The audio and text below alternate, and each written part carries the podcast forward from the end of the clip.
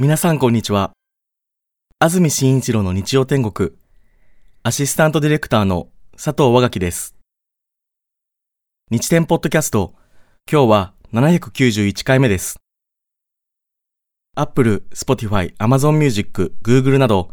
各種ポッドキャストやラジオクラウドで聞くことができます。日曜朝10時からの本放送と合わせて、ぜひお楽しみください。それでは、4月30日放送分、安住紳一郎の日曜天国。今日はゲストコーナーをお聞きください。それでは今日のゲストです。クジラやイルカなど海の哺乳類の研究がご専門です。国立科学博物館田島優子さんです。おはようございます。おはようございます。よろしくお願いします。どうも田島優子さん。優子さんは浜優子さんと一緒で木綿に子供の子で優子さんですが2021年10月以来2度目のご出演ということですがこの間リスナーの皆さんもテレビの情報番組でほぼ田島さんを見ない日がないと言ってもいやいやそこまでではないですけど、はい、田島先生だってね、えー、ありがとうございます。しかも前回出てくださった時のお話が本当に予習のようにすべてなんかその後事象がその通りに動いたのであ本当にそうなんだって思いましたね。そうですね。確かにそうですね。はい。最近ちょっと忙しいですよねそうですね、まあ、実は我々が忙しいのはあんまりね動物たちにとってはよくないことなんですけども、えー、やはりちょっと海岸に死体がそれなりに打ち上がって、まあ、メディアの方に、はい、えー、報道される機会がそれなりに多かったのでそうですね。皆さんの目に触れることが多かったかなとは思います。はい。田島さんのねインタビューがよく出てましたよね。ね。やっぱり、ね、大阪湾の淀ちゃんの本当そうですね。あれは本当にそれこそ TBS さんのおかげもあるんですけどあの TBS さんで生で出させていただいたのがかなり反響が大きくて。でまあ、ああいうことで研究者が入ってるんだっていうのをあの場で皆さん知ってくださって、うんはい、でそこから皆さんそうですねいろいろ取材を受けるっていうことがありましたね。うん、はい。最近だと千葉の海岸でイルカが上がりましたもんね。あそうなんですよ。あれもカズハゴンドウっていう種類で、はい、まあ、2メートルちょっとなんですけど、えっとまあ、最初の情報では34頭打ち上がってしまって、はい、でそのうちおそらく14頭は死んでしまって。ええあとのでもただあとの20頭ぐらいは沖に返すことができたのでそうですか、まあ、そういう意味では皆さんのおかげでいろんな方のおかげでっていうのはあるんですけど、ええ、でその14頭のうち我私たち科学が回収したのは6頭、はい、でそのうち3頭が一応解剖調査を今終了しているというのが今の現状でございます。そうですか、はい解剖待ちみたいなそうですね。3頭は今冷凍庫で待ち状態でして一応夏頃にやろうかなというふうにみんなでは話してます。そうですか、はい、田島優子さんのプロフィールですが1971年埼玉県のご出身です。学生時代にカナダのバンクーバーで見た野生のシャチに魅了され海の哺乳類の研究者を目指します現在は国立科学博物館動物研究部脊椎動物研究グループ研究主幹として海の哺乳類の研究を行っています。以前教えてもらいましたがその陸に打ち上げられた動物をストランディング個体っていうんですね、はい、そうですね。ストランドっていうの英語の動詞の ING 系なんですけれども、はい、本当に我々はいつも使っている言葉で、うん、あのストランディングストランディングっていうふうに話しています。ねストランドで座礁みたいなこと、ね、そうですね。そのその自分の力ではどうにもできない状況を示す動詞なんだそうで、ええ、まあ、あの車でいうとこのスタックっていう言葉もありますけど、まあ、ちょっとあれに近い英語なのかな、動詞なのかなと思います、はい、雪道でね動かなくなったらスタックしちゃったなんてね、言いますもんね。はいはい、で先生の主な仕事はストランドストランディングがあった現場があると連絡が入ってそしてすべての仕事を投げ出してとにかく一目散にそこに行ってでその個体の研究をするっていうこと、うん、そうですね。一目散に行ける場合と行けない場合ともあるんですけど、はい、まあ、情報がわれわれに来た場合は、はい、まあ、なるべく対応何かしら対応できるように、うん、実は昨日今まさに今日もですねあの高知県で、えあの足摺岬あじゃ、え土佐清水か、はい、で15メートルに今マッコウが打ち上がってて、で現場の人が行ったんですけど、ええ、今日ちょっと高波がすごくて、うん、でちょっと断念しましたっていうのをまさにさっきあの情報 LINE をいただいて、え、やっぱそう自然相手ですので、うん、あのできる時とできない時があるんですけど、はい、まさにそのマッコは昨日私対応してましたし、さらに実は、えっと、下下田市でも一頭昨日えーと、打ち上がったのが見つかそれはイルカだったんですけど、それも地元の水族館の方とこうやり取りして、水族館の方が回収してくれたりとか、まあ、やはり起こってしまうと何かしら対応はすることにはするようにはなるべくしてます。忙しい、ね連日。それでこの間の1月の大阪湾の淀ちゃんの場合ですとそうなんですよね。あれはいろいろちょっと前置きがすごい長かったんで、えー、私たちが調査に行けたのはもう死んでしまってから1週間後ぐらいだったので、うんはい、まあ、かなりちょっとお腹も膨らんできてしまってたりしたんですけど、はい、それでもやっぱり何もせずに、ね、か海に戻してしまうというのはあまりにもやっぱ分からないことだらけだったので、はい、そそうまあ、ニゴシエーションして、えー、まあ、23時間だけこう時間をいただけたので、うん、そこの中からえの調査学術調査をさせていただきました。そうですか、はい、もうちょっと本来だとやりたかったっていうような気持ちがあのインタビューにも出てましたよ田島先生。今隠してもだめです。もうちょっとあの私たちに時間をくれっていうふうに言ってましたよ。あもうものすごくそれは言ってたんですが、まあそれは前後のいろいろな作業もあるし、もうぐーっと飲んで、まあ23時間でっていうことだったので、はい、分かりましたっていうことでその中でやるやれることをやりました。で、あのヨドちゃんの体調を測ったりそういうなんか病巣があるかどうかっていうのは田島先生が全部。ただ病巣までとてもできなくて、ええ、もう本当にこれこれぐらい言ったら失礼なんです、うん、なんつったらいいんでしょうね。あのそうどうどうしましょうか。何メートル？1メートル2メートルぐらいの穴を開けただけです、うん、開けられただけです。体に、はい、正方形くらいの。そうですそうです、えー、で私がこう肩のところまで手を突っ込んで、はいでそこから何ができるかっていうことぐらいしかもう時間的になくて、うん、な何にも内臓は見れなかったですね。そうですか、ただ歯が回収できたんでその歯で何歳かっていうのは分かったのでそうですか。はい。あの方は46歳っていうのが分かったのでそんな1のくらいまで出るんですか？そうなんですよ。なので、それを実はちょっと宣伝しちゃっていいですか、はい、今年の夏にです上野上野の本館であの、はい、海っていう特別展やるので、そこでもあのそういう大阪湾のあのマッコウクジラのことは紹介するので、うん、皆さんぜひ来てください。ヨドちゃんの。はい、ヨドちゃんもやります。はい、歯も見えますし、そのあの個体から何が分かったかっていうのを、うん、まさに我々今原稿書き書きしてるので、はい、そうですか。ぜひ上野にお越しいただければと思います。はい。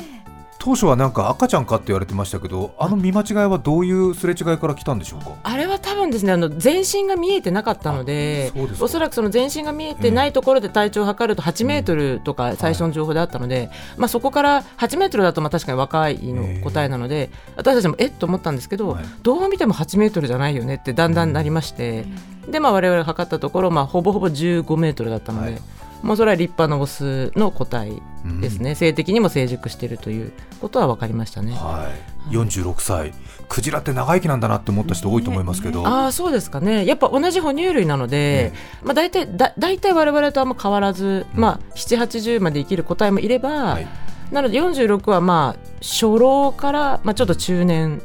ぐらいでいいのかなとは思っていますね人間と近いですねそう本当にそれはあんま変わらないですねでもあれだけのね大きな体で海の中毎日泳いで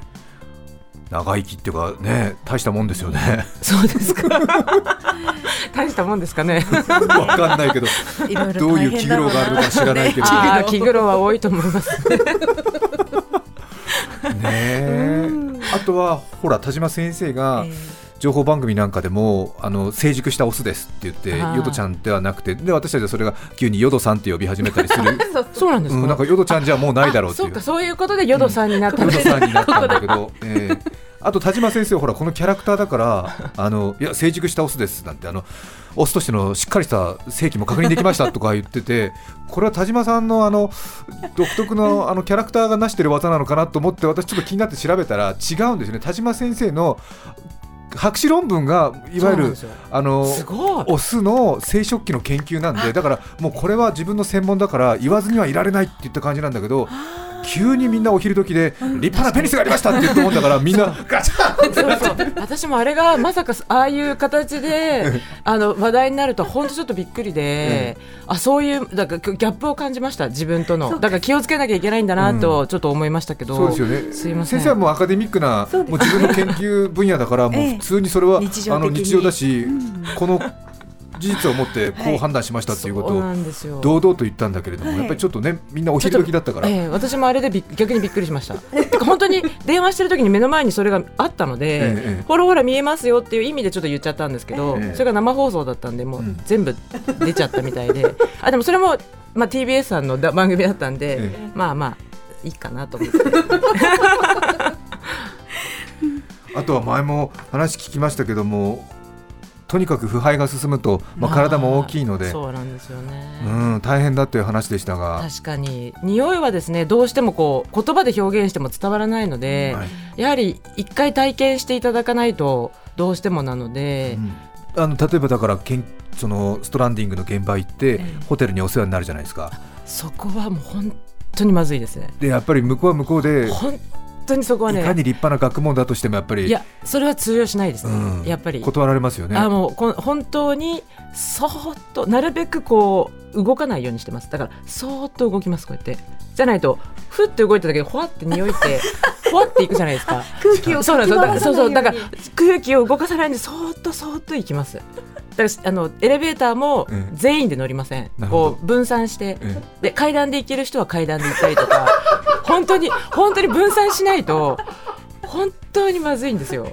あのもう本当に寒さで凍えてる人みたいな感じでゆっくりも手をお風呂もそうですお風呂もそーっとこう脱いでもうなんかババババってビニールに入れたりとかしないと、でその本にも書いたんですけどとにかく女性の方がですねものすごくセンシティブみたいで、はい、男性の方では一切そういう匂い問題はなかなあったことがないってみんな言うんですよ周りの人が困るわっていう人いないそうなんですよ女性はすごいですよ一個一個あのロッカー開けてきますから。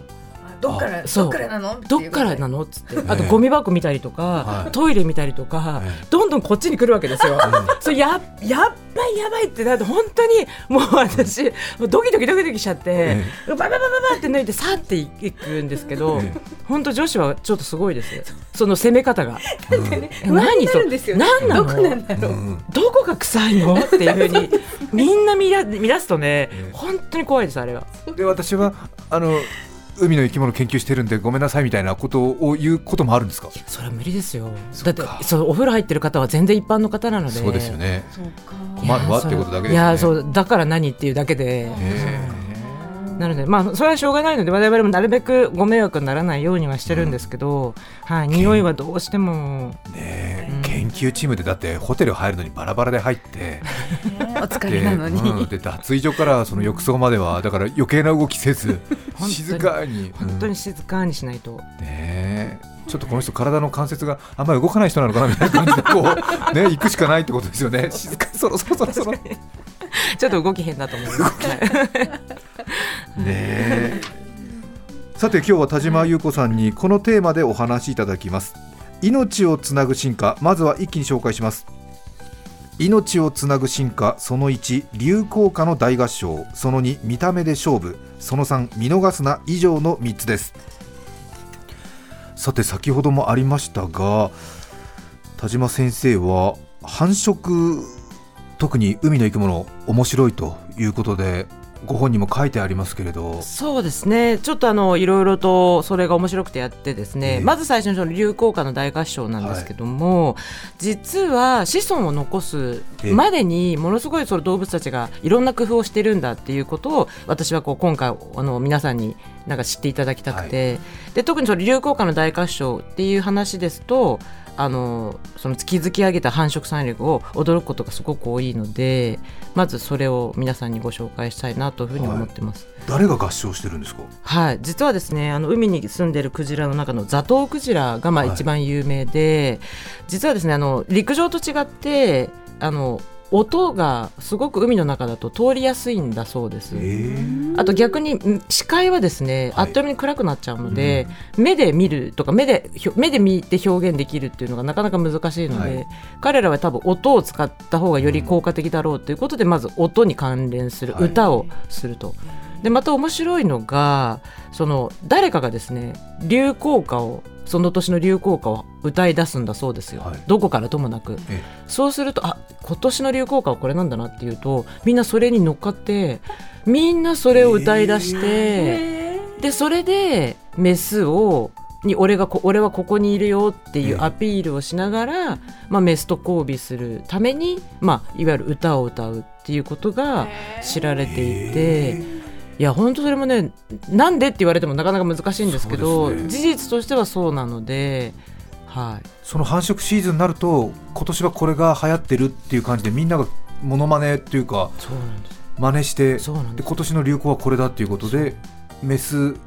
が逆にメスもですねその流行歌を歌ってるオスの方に行くっていうまあ傾向があるそうで。だから昨年の歌ってても やっべ俺違うじゃん。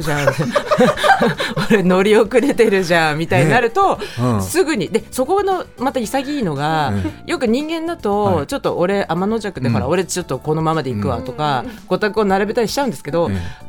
動物たちは潔くてちゃんともあっという間に真似するんですよちゃんと。潔潔いんですよ。でもメスにモテるならこっちだったらこっちで行くよっていうふうに、その潔さも私は好きで。なのでそうなんですよね。逆張りとかそれはでもメスのザトウクジラはどういう気持ちなんでしょうねなんか。そこはでメスもですね、結局メスがより好みしてるんじゃないかって思われるかもしれないんですけど、メスはメスでとにかく強いオス、はい、オスととにかく交尾をして子供を残すっていう使命があるので、うん、そのメスにとってもその課せられた使命があるわけですよね。はい、でその中で強いオス、うん、よりいい歌を歌うオスっていうことで選択してるので、お互いその一生懸命必死なわけですよね。でそこの中に初めて出会って交尾してっていう前段階にその流行歌っていうのがあるらしいんですよ。でもねどういうふうに伝わっていくんだろう。いやベーリング界で聞いたこの歌がいけてますよね みたいな感じで。そう確かに確かに。なので、うん、あの傾向としてはやっぱり西側から来るそうあごめんなさい東側から来るので、おそらくその繁殖海域であるベーリング海からだんだんだんだん、はあ、で子育てする、まあ、日本だと沖縄とか小笠原に来る間に、ザトウクジラのオスがこう歌うと、はい、メスがああそこにいるっていうふうになってらしいですね。どこで歌ってんですか？オスはどこで？あ体のどこで、ええ、あそれがですねあのちゃんと実はあんま分かってなくて、はい、たでただおそらくこの鼻の奥に、ええ。えっと、我々の声帯と同じような震えるひだがあるんですけど、うん、そこを震わせているんじゃないかっていうことは分かっています。どれぐらいの長さの歌を歌ってるんですか？それはいろいろなんですよ。長かったり短かったりするそのハーモニーがソングっていう一つの、だから短いフレーズのつながりだそうです。うん。うん。あそうただおなんかオーボエに近い？オーボエに近い。うんみたいな、はい、そういうのとかあとさあの、えー、安住さんがおっしゃったブンボンボンみたいなのとか、うん、ブブブブブブとか、えー、まあいろいろ。ただ大体うんみたいな。そういうのが多分長い。とかな、ちょっとなんかイルカの鳴き声みたいな。あまあまあ確かにそうですね、ね、はい、で海の中どれぐらいその歌声聞こえてるんですそれがですねその研究者によると3000から5000キロ聞こえるって言うんですよ。いやそれも私はクジラになったこと皆さんもそうですけどなったことないのでわからないんですが、なんかそういう一応研究成果もあるので。はだって3000キロって言ったらそうなんですよ北海道から台湾ぐらいまでありますよ。そうですよ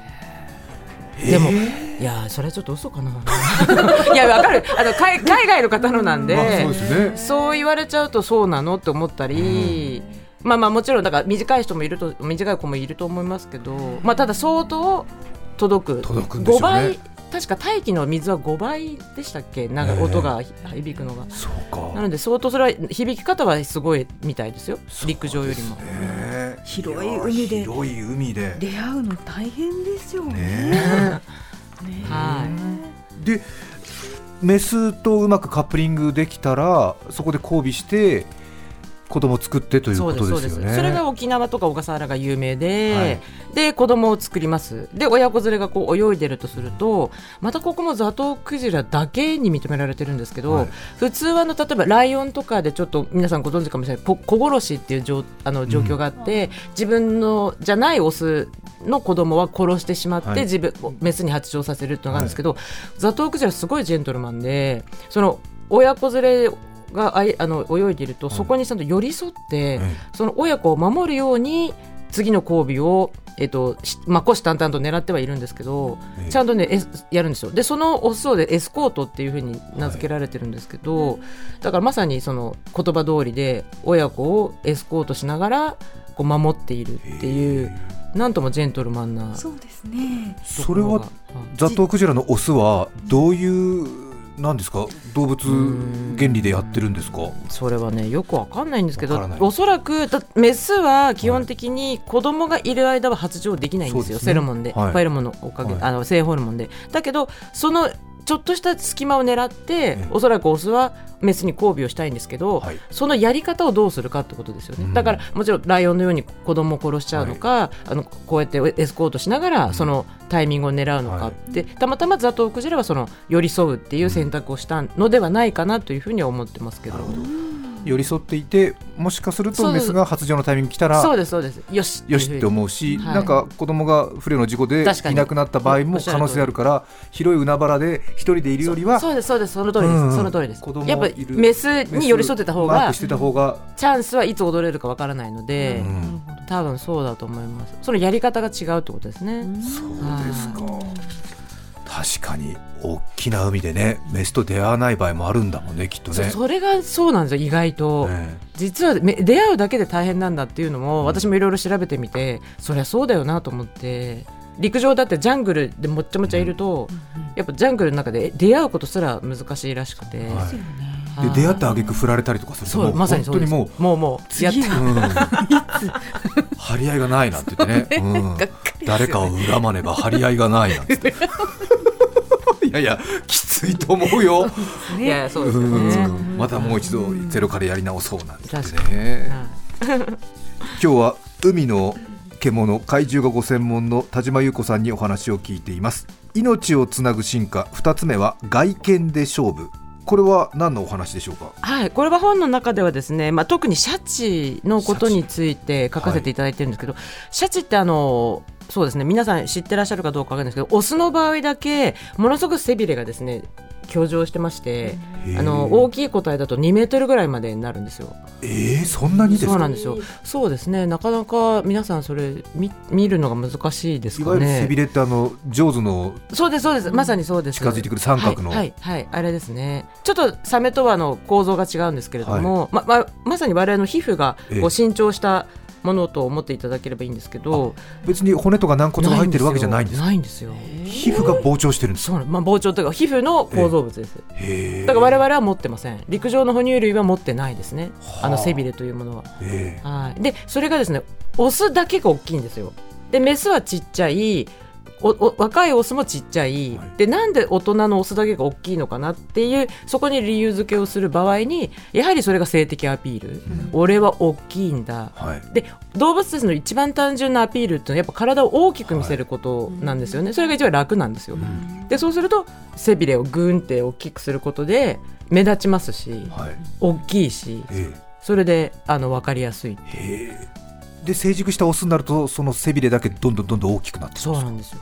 でその性にまつわるお話の特徴のまた面白いところがその背びれがあったからって生きやすくはならないんですよね、はあ、多分逆に邪魔なんですよ じゃあ別に泳ぐとか戦いの時にその背びれは必要ないんですか？そこが切なくてねなんかキュンとしちゃうんですよ、私は。そこまで頑張るんだっていう、オスってすごい悪なき作戦をしてるわけですよ。それは本当に受けてんですかね？どうなんですかね？まあまあ多分受けてるから敬大されてるんだと思うんですけど、はい、はい、でもそんなに動物って見た目気にしてないよねと思うんですけどね、まあ、確かに何かの機能が人間には気づいてない何かの機能があるのでは？なんて日本の一線級の学者に 問題提起してみたい、ね、そういう問題提起は重要なので。いやでもねやっぱりな、うん、でまもしそれだったらですね、はい、メスも絶対大きくなるはずなんですよ。ああそうですか。ね、大事なそうそうそう。だからメスは普通の大きさなので。でオスだけでそれも性的に成熟したオスだけってことは、うん、やっぱり、はい、そっちの方が今のところは支持されてるですね。交尾をするためにメスに受けるためにそうです。やっている。と思いたいです。ね、えー、シャチとかイルカもクジラと一緒ですよね？もちろんですもちろんです。クジラ類です。ちょっと言い方がね。言い方が違うということで、はい、哺乳類だから一応もちろんです。もともと海に行って陸に上がってもう一度海に戻っていったっていう。通りでございますであんなに適応したのすごいですね。最初からずっと海一本ですみたいな顔してますよね。いやまあまあ確かに確かに、本当そうなんですよあの尾びれ聞くとかすごいもんね。いやまあすっごいんですよ。でもあれもちゃんと陸上に行った名残なんですよ。あそうなんですか？そうあのせあのイイルカじゃないや魚たちはこういうふうに左右に動くんですよね。はいはいだけど一回陸上に上がったんであのいわゆる犬が尻尾を振るのと同じ向き上下でそうなんですよ。そうそうそうです。だからこうはできない。左右はできないので、えー、それはあれはやっぱ陸上の名残ですね。ですか、はい、シャチね、うん、その大きくなっちゃう背びれとともに気になりますよね、ね、ぜひぜひ野生で見てみてください。さて今日は田島優子さんにお話を聞いていますが命をつなぐ進化おしまいは見逃すな。これは何の話でしょうか？そうなんです。これはですね実は一番私がこの今回の本の中で皆さんにお伝えしたいことなんですけど、私、まあ、獣医大学にあの在籍したってんですけど、はい、獣医大学の実習の時に、まあ、繁殖学実習ってあるんですけどその時に先生から、まあ、ヤギの交尾とかも見るんですよね、はい、でそうするとヤギの交尾って一瞬だからお前らあの見逃すなよっつって本当にこう手を叩いただけで終わっちゃうからなっていうので言われたんですけど本当に一瞬でまさに1秒で終わるんですよ。はい、でそこになんでそういう戦略をしてる、はい、どうしてなのかっていうのも繁殖学で習って、うん、すごく面白くてそれがすごくあの印象に残ってたので今回の本の後ろの後編の方では、それについて書かせていただいてるっていうのがありますね。クジラも交尾は同じ仕組み哺乳類なので普通に体内受精をするっていうことです、ね、もちろんですもちろんです。でそこの実はですね生殖器の形も、実はい。ろいろあって、そうですでこれ、まあ、質問していいか分かんないんですけど安住さんって生物学的にご自分のペニスがどういうタイプかってご存知ですか？知らないですよ。人と一緒だとは思ってますけど。猿と一緒とかそういうことですか？あそうです。でやっぱ同じ哺乳類なんで、ええその哺乳類の中で自分はどういう生物学的なタイプなんだろうって知ることもまずすごく大事で。はい、で実は人人間メスもそうで、はい、我々の子宮ってどういうタイプなんだろうって知ることで他の動物との共通性があったりとか、じゃあなんで僕のまあ、ペニスの形はこうで、彼のまあ、例えばヤギのペニスの形はああなんだろうって、比較ができるっていうのが哺乳類の面白さなんですよ。なるほど、うん、そうすると祖先が一緒だと比較的同じような形になってたりとかそうなんです。その通りです。構造上でそうなんです。ただし、ええ、性選択の場合ってその系統に反映されないところもあるんですよ、はあ、実は人間と同じペニスを持っているのは規定類いわゆる馬とかバクとか、と一緒なんですよ、えそんな近くないじゃないですか、はい、だけど多分人間と、まあ、霊長類とか、はい、バクとか規定類は、はい、そのペニスの形が多分繁殖しやすかったから、でそれはまあ修練っていうんですけど、うん、系統とはちょっと違うたまたま似てしまった、うん、その方が楽だから、うん、偶然似ちゃったそうです、えー、ただ一方クジヤギの場合はクジラとヤギって共通祖先なので、祖先一緒なんですかそうなんですよ。今今は DNA のかあの関係で分かったんですよ、ギとクジラが同じ祖先。まあ実はカバが一番近いんですけど、カバ、はい。まあ、同じ偶定類です、あの二つ、くじあのひずめがある、でなんですけどそこはですね同じペニスなんですよ。だから系統反映されてる時と今みたいに修練の時とがあって、そこもやっぱ生物を見るときにあの考えると面白くて。はい、そうなんです考えたことなかったですね。そうですよね。だけど、そのどっちかというと頭をピンクにするんではなくて、はい、その生物学的な面白さをちょっとでも入れ,、入れていただけると、はい、さらに他の生物もわかるので、はい。草食動物はなんかこう外敵が多いんで。その通りです。そんなに長い時間かけてるとオスとメス一気に食べられちゃうみたいなことになるんで。まさにその通りです。そのために一瞬で多分終わらせなきゃいけないんですよ、はい、だから交尾を楽しんでる時間はなくて、ね、もうとにかくあの目標を達成するためにだけやるという、ね、安全にはい。そうです、安全に。っていうことで多分一瞬型になったんですね、はいで多分イルカたちはですねその一瞬の方が水中で交尾するので、はい、まあ、大変なので、ええ、その一瞬の利点を生かして多分彼らはあのペニスをしてるんだと思います。なるほど。息継ぎもしなきゃいけないので、はあ、息継ぎしながら交尾するとか、え、まあ、大変ですよね。そうですね、はなるほど。そういう。そうか、陸に残った草食動物は外敵から逃れるために一瞬スタイルを踏襲し、海に移動した者たちは海の中でやるから、ね、溺れちゃったりする可能性があるから一瞬スタイルをそのまま踏襲してるじゃないのかなというふうに思ってますね。なるほど、はい、やっぱり田島先生のこの話をやっぱりあらかじめ聞いておくと、ええ、ゴゴスマで、え、あの発言に至ったのはよくわかりますよね。よくわかりますね。ねうん、確認しました。うん、確認しました。いややっぱりなるゴゴスマ見た人は田島先生いきなりお昼にその話しなくていいわと思ったんですよ。いや本当にまさにあれが本当にバズると思わなくてびっくり。逆にびっくりしちゃった私も。自分の常識と一般の常識っていうのが本当に、うん、そうかと思って、うん、そのキーワード言っちゃいけないんだっていうのも分からなくて。すいません。今も連呼してますけど皆さん好意的でねありがとうございます。専門だからそうですよね。今日連呼どころか安住さんはどんな形ですかって聞きますか じゃないでしょ先生頭ピンクにしないで生物の進化をしっかり考えてくださいとか言いながらこういうこと言うと笑ってるんだよね。さすがにさすがに違うかあすみませんすみませんちょっと行き過ぎましたね。あとラジオを聞きの皆さんあの今回初めて聞いたという方は田島さんのお母さんが TBS ラジオで働いてたんでなんとなくこのもうすでに持って生まれた AM ラジオ味がありますよね ありがとうございます。そうなんですよ。あの本当にあのそうそういう意味でもさっきお話してたんですけど、その TBS お父さんもそうだったんで、TBS がなければ私は生まれてこなかったっていうまさに今回の本にもつながるので、でね、TBS ありがとうございます。それでは一曲お聴きいただきたいと思います。府中市のチャーリーさん34歳男性の方からのリクエストエレファントカシマシで風に吹かれてお聴きください著作権使用許諾を申請していないためリクエスト曲は配信できません。引き続きゲストコーナーをお聞きください。今日はゲストに海の哺乳類の研究がご専門国立科学博物館田島優子さんをお迎えしています今日お話しした部分も含む田島さんの著書クジラの歌を聞け。動物が命をつなぐ驚異の仕組みが大和渓谷社から税込み1760円で発売中です。生物が子孫を残すためのさまざまな特徴を解剖学の知識を持つ田島さんの視点から紐解きます。生命命の不思議の大切さを感じずにいられない一冊です。ぜひご一読ください。国立科学博物館の先生なんですけどもねすごく私たちに面白く分かりやすくお話ししてくださって、またクジラってね本当に魅力的な動物だなと思うんですけど、ありがとうございます。知らないこと多いですもんね。そうなんですよね。やっぱ海にいるとちょっと遠いかなと思うんですけど、はい、まあ一方で何回も言わせていただける我々と同じ哺乳類なので、はい、なんかそこに共通性とかを見,、見出していただけるともうちょっと近く感じられるかなと思うので、はい、ぜひ今年の夏は上野へお願いします。そうですよね、はい、まあクジラとかイルカとかシャチもそうですけど、前立間先生がおっしゃってましたけど人間も海から陸に上がって、うん、で海の獣たちはそこからまた海に戻っちゃってちょっと変わってるとかなぜ捨てた故郷をもう一度みたいな。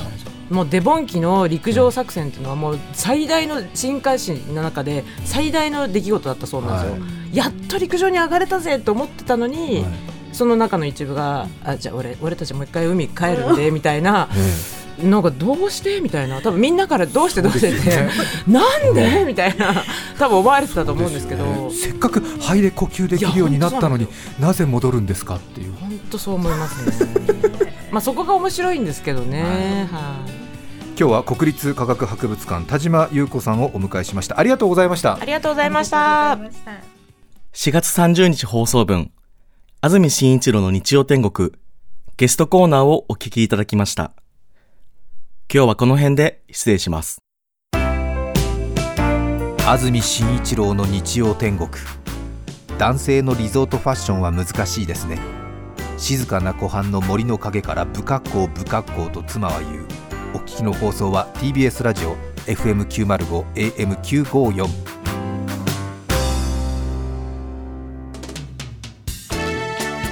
さて来週5月7日の安住紳一郎の日曜天国。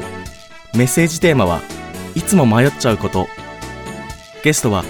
お寺の掲示板著者で僧侶の枝智明さんです。それでは来週も日曜朝10時 TBS ラジオでお会いしましょう。さようなら。